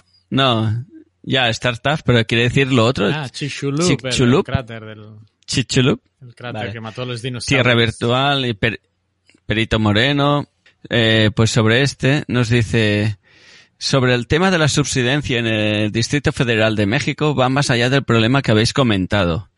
El drenaje ha quedado por encima de la cota de desagüe y el nuevo túnel que han tenido que hacer Teo, eh, túnel emisor oriente, nos dice, es mucho más profundo, léase caro y complicado de ejecutar, que el anterior. Nos dice, saludos desde Chile. Me gusta esto de Teo, que sea el túnel emisor de Oriente, porque cuando yo era pequeño, Teo era un personaje del libro de, de, dibujos para niños muy, muy pequeños. De infantil. No, pero Teo. Pero gracias por, por los apuntes sobre, sobre eso, ¿no? Sobre el problema de la subsidencia en México, que es un problema, bueno, como, y, bueno, ya tratábamos de decir lo que era muy complicado, era más complicado que todo eso, pero, pero impresionante, ¿no? No sé si leíamos de medio metro o un metro de subsidencia al año en algunos puntos, o sea que, sí, sí, a tener en cuenta.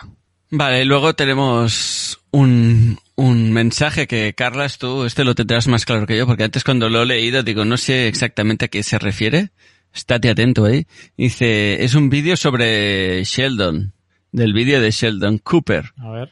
Dice, a Sheldon Cooper le gusta la geología, ¿te acuerdas, sí, no, Carlas? el vídeo sí, pero el comentario no lo tengo en mente. Pues dice, en realidad, todo esto no se lo debemos a la geología, se lo debemos a los procesos geológicos que han tardado millones de años en formarse. Dice, jajaja. Bueno, hay un signo de risas. No sé qué decir. ¿Lo pillas, Carlas, o no lo pillas? No, no. No sabes qué decir. Pues bueno, lo dejaremos así. ¿Lo hace Carda VMX? Eh, sí, imagino que sí. Carda de México, debe ser. Ah, bueno, porque en el vídeo eh. decía, ¿sabes todo lo que le debemos a la geología, Sheldon, y tú metiéndote con ella? Entonces, eh, por eso nos escribe esto. En realidad no se lo debemos a la geología, se lo debemos a los procesos. Pues sí. Quiere quitarme mis chistes malos. Carda VMX. No, no, no. Además, atento hoy porque voy a explicar otro chiste al final. Iba a decir, Carlos, ha avanzado mucho el programa y aún no te veo con, con esas ansias de soltar algo. Es que no recuerdo si el del hierro lo expliqué la semana pasada o el mes pasado. Bueno, voy a aprovechar yo para continuar con, con mis comentarios. este comentario es de, de, Javier, que sobre el programa, bueno, de Sumatra, Vía Láctea, Lava, el límite KT. Y dice, hola, me llamo Javier y muchas felicidades por vuestro programa, que es muy interesante y ameno. Y nos pregunta si podríamos tratar el tema de la a mí me va a ser igual que a ti. Licuefacción. Y si es el mismo fenómeno que hace que en Japón el suelo se doble y se balancee como si fuera de goma. Y es cierto que Japón está al borde de un precipicio oceánico, que es donde se producen la mayoría de los temblores y podría colapsar en cualquier momento con todas las consecuencias. Pues yo no soy un experto en la geología de Japón, pero entiendo que Japón sí que es una zona de alta sismicidad, en el que también está en el, en el cinturón de fuego, y lo que está es cerca de una eh, eh, fosa, no de subducción, que supongo que será el entiendo que será el precipicio al que hace referencia. Y, y lo de que se doble y se balancee, entiendo que igual es más eh, relacionado con, con, procesos sísmicos que con la licuefacción, independientemente de que haya zonas en Japón donde se pueda dar ese fenómeno.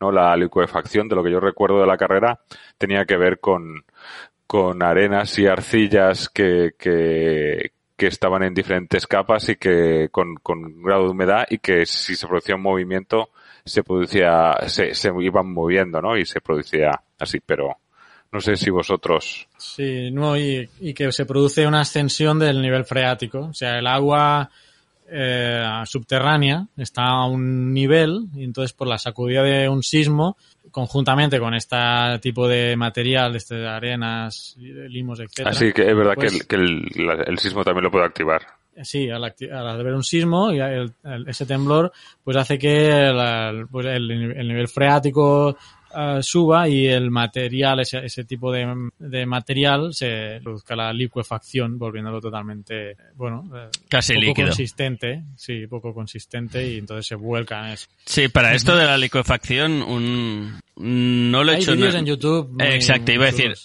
muy ilustrativos, no lo he hecho nunca en casa, pero aparentemente parece fácil. Coges un barreño de esos cuadrados o redondos igual, lo llenas un poquito con arcilla y tierra eh, y un poquito de agua y luego lo, lo mueves mucho y ya verás como el material cambia. Si buscas en internet verás en vivo y en directo cómo, cómo puedes hacer para ver tú ese mismo efecto.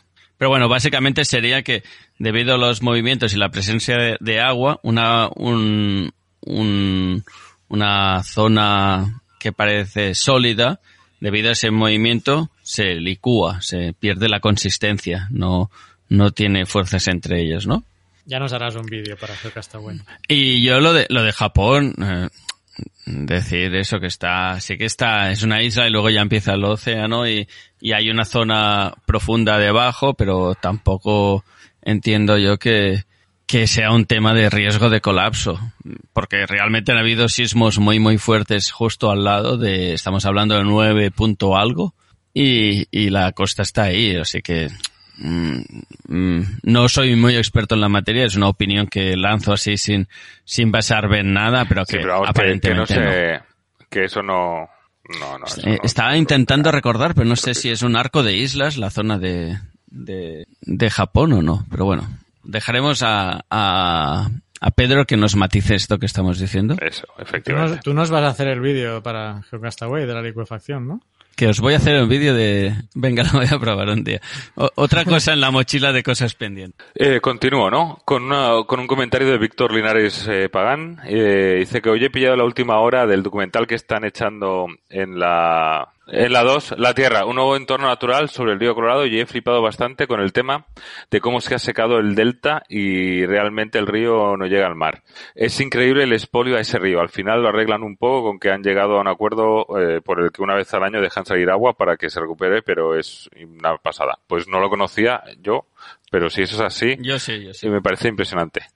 Lo, lo, hablamos también, ¿verdad? Eh, de un sitio en, en, en, Galicia, me parece, que lo secaban y al final solamente lo abrían cuando había turistas, una cosa así, ¿te acuerdas? Sí, sí, una cascada. Una cascada y, al final terminaba en una cascada, ¿cierto? Y al final, eh, con el cambio de gobierno local, habían, lo habían restituido un poco. Y luego, una de las cosas, estábamos hablando antes fuera de micrófono de Tanzania, que había estado Oscar, eh, una de las cosas que yo quiero ir, que está en África, es al, al delta del Okavango, ¿no? Que ahí creo que sí que es un proceso natural, que es un delta interior que sí que se seca, ¿no? Tengo entendido, ¿eh? Pero no me hagáis mucho caso. Continúo. Didi, ¿iba a decir alguien algo? No, decir esto que realmente el caso del, del río Colorado es, es un, un tema de sobreexplotación de, un, de los recursos hídricos de un río hasta el punto que mm, se llega a secar el río, le dejan un caudal muy mínimo que deja de estar el proceso dinámico del propio río llega a desaparecer, ¿no? Así que podríamos decir que es un poco un río muerto. Y es una pena que hoy en día, con los conocimientos que tenemos, no se puedan ejercer soluciones un poco que, que den a todo el mundo. Entiendo que necesitan el agua para las condiciones de vida de esa zona, pero también estaría bien que se regulara en un futuro no muy lejano un, caudal ecológico. No me gusta mucho la palabra de caudal ecológico, pero que haya algo allá que esté funcionando en el río, que no sea un río muerto a nivel de dinámica. Bueno, yo no voy a hablar mucho porque el Turia no, no lleva nada de agua al mar. No, no, eh, aquí, en Cataluña, aquí en Cataluña también nos pasa los secan antes. Pero bueno, continuamos con un mensaje de Feliz Cañada. Dice, dice, hay fracking natural. Irán a juicio contra las placas de subducción allí donde se prohíba. Eh, no sé, de fracking natural. Yo creo que viene de la sección de Pedro ah, Castiñeira. Vale, vale. Mencionaba algo al respecto, y, pero bueno. Veo que mi humor eh, y... fluye en los comentarios de la gente. Está eh, calando, ¿eh? Y luego este... Que... Irán a juicio contra las placas de subducción. Y vamos con, con el último mensaje, que es de, de Josep Bernacho, que nos dice en respuesta al planeta X, la diferencia principal en la observación de soles y galaxias con respecto a planetas y asteroides es que estos últimos no emiten luz, solo reflejan la que les llega del Sol, por tanto, se buscan por emisiones de infrarrojos y mediante radiotelescopios.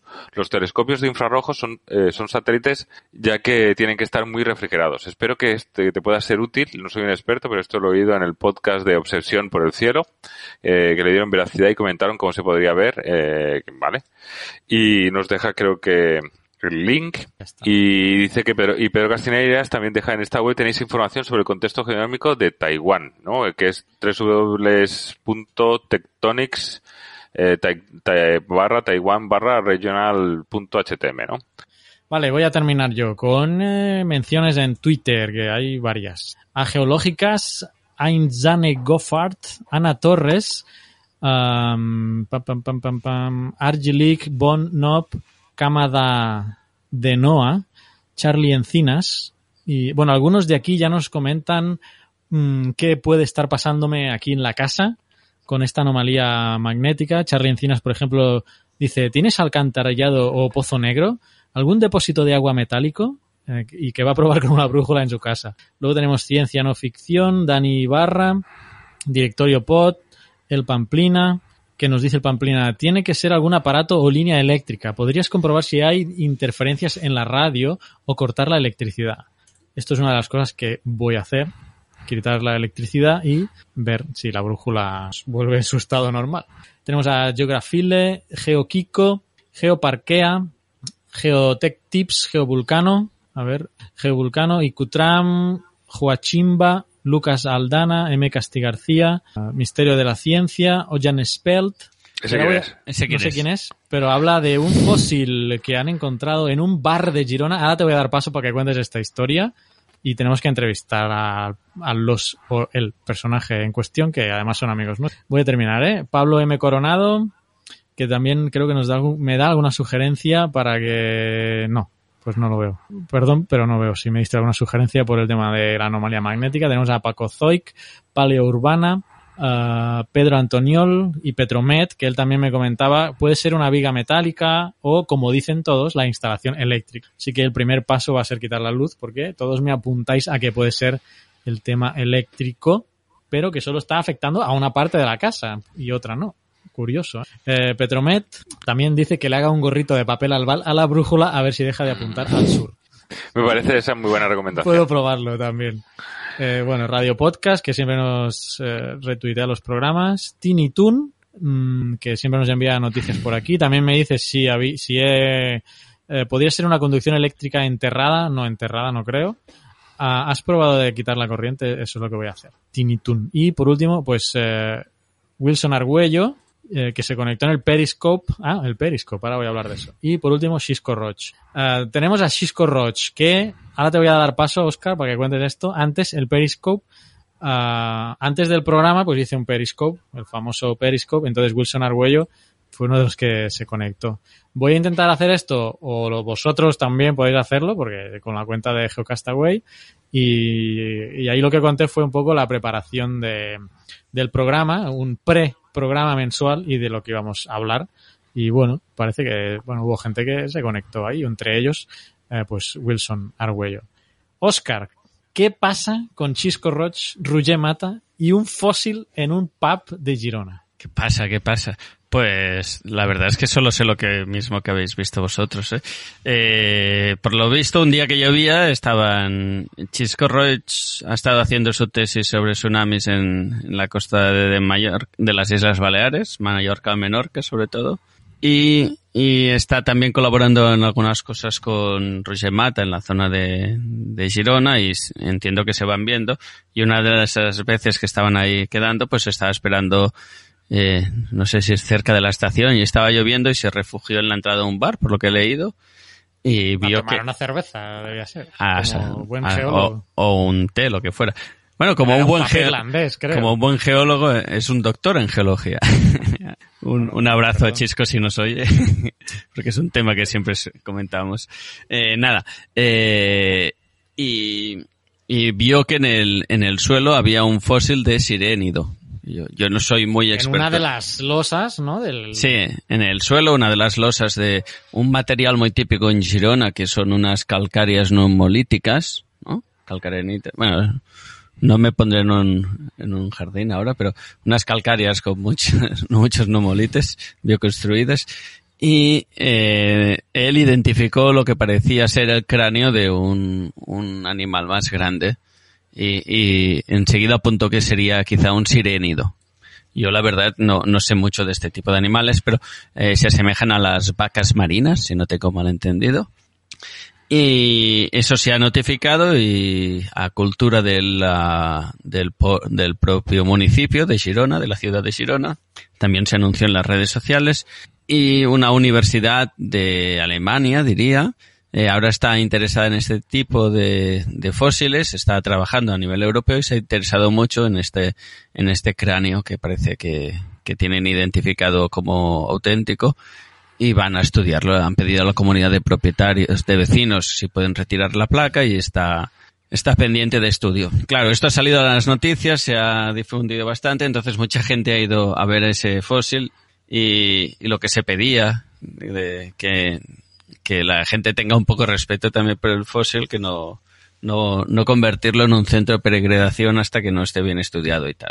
Que sí. Hombre, pero teniendo en cuenta que al del bar le van a quitarle el trozo del suelo, le van a hacer una molestia, por lo menos que saque beneficio que la gente vaya a tomarse una cervecita, un té o lo que sea y que vea el fósil. Eso está la, bien. La cerveza del sirénido, ¿no? Sí, no, no, desde, eh, y tanto Roger Mata como Chisco Roche enseguida lo hicieron público la, y la, las ganas de divulgar de estas dos personas relacionadas con el mundo de la geología son claras. Paleourbana, ¿no? Además, yo creo que lo tuiteó, ¿no fue un poco así? Sí, lo Paleourbana. Chisco y, y Paleourbana, apoyó en la identificación. Exacto. también fue, la red social tuvo mucho que ver en este tema también. Sí, sí. Yo creo que sin la red social no, no se entendería demasiado este tema. Bueno, se entendería. No hubiese ido tan, tan lejos como ha llegado. Exacto. Y nada, lo único que pedían eso, que dentro de, de, que todo el mundo lo vaya a ver, que no hay problema, pero que haya un poco también de, de control, que no se, se vuelva ahora un problema eso. Y más o menos hasta aquí lo que sé yo a partir de las, de las redes y lo que he estado leyendo. ¿eh? Tenemos eh, eh, pendiente una entrevista con Chisco, que el otro día me lo estuve hablando con él y me lo recordaba de, oye, ¿cuándo hacemos la entrevista? Es problema mío. Otro tema. por, otro, tema, por los, el tema de los, de los tsunamis, en Mallorca, creo. Exacto, que estuvimos en la lectura de su tesis y queríamos hacer una entrevista, pero no era el mejor día y, y dijimos lo guardamos para más adelante, y lo tenemos pendiente. Y eso, cuando hablemos con ello, tendremos dos temas para hablar. Pues muy bien. Pues yo creo que ya podríamos ir finalizando el programa. Yo tenía un chiste, pero Vicente, yo creo que ya lo he contado.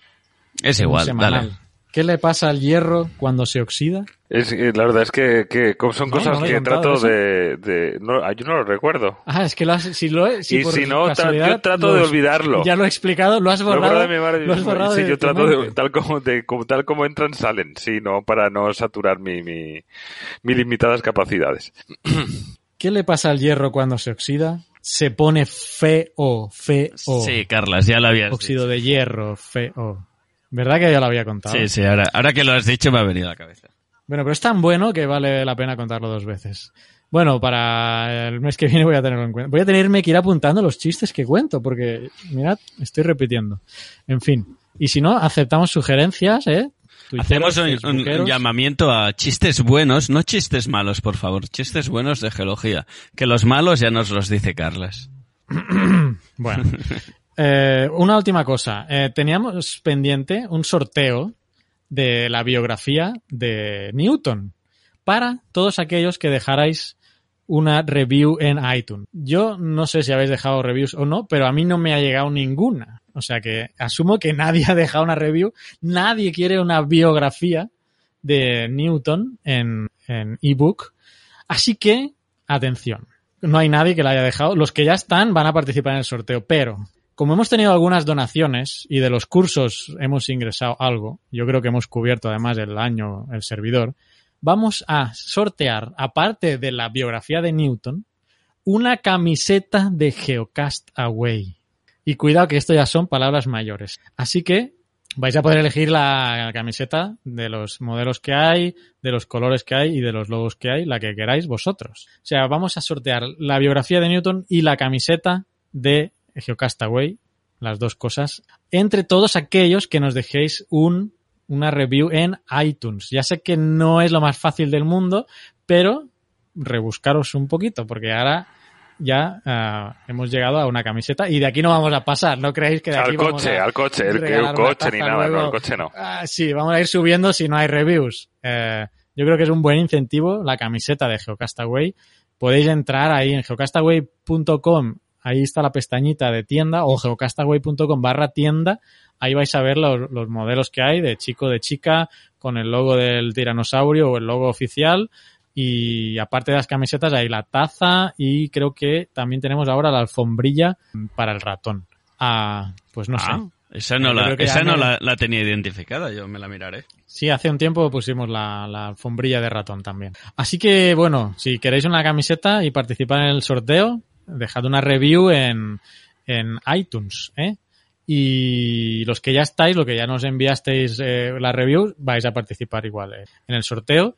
Que si hay suficientes, si para abril uh, hay 10, o sea, para el, ya estamos en abril, porque estamos grabando uno de abril, pero este es el programa de marzo. Pero si para el programa mensual de abril ya tenemos al menos 10 nuevas, no de las que ya hay, sino 10 nuevas reviews, eh, pues ya el sorteo se hará en abril. Eh, así que... Adiós a todos.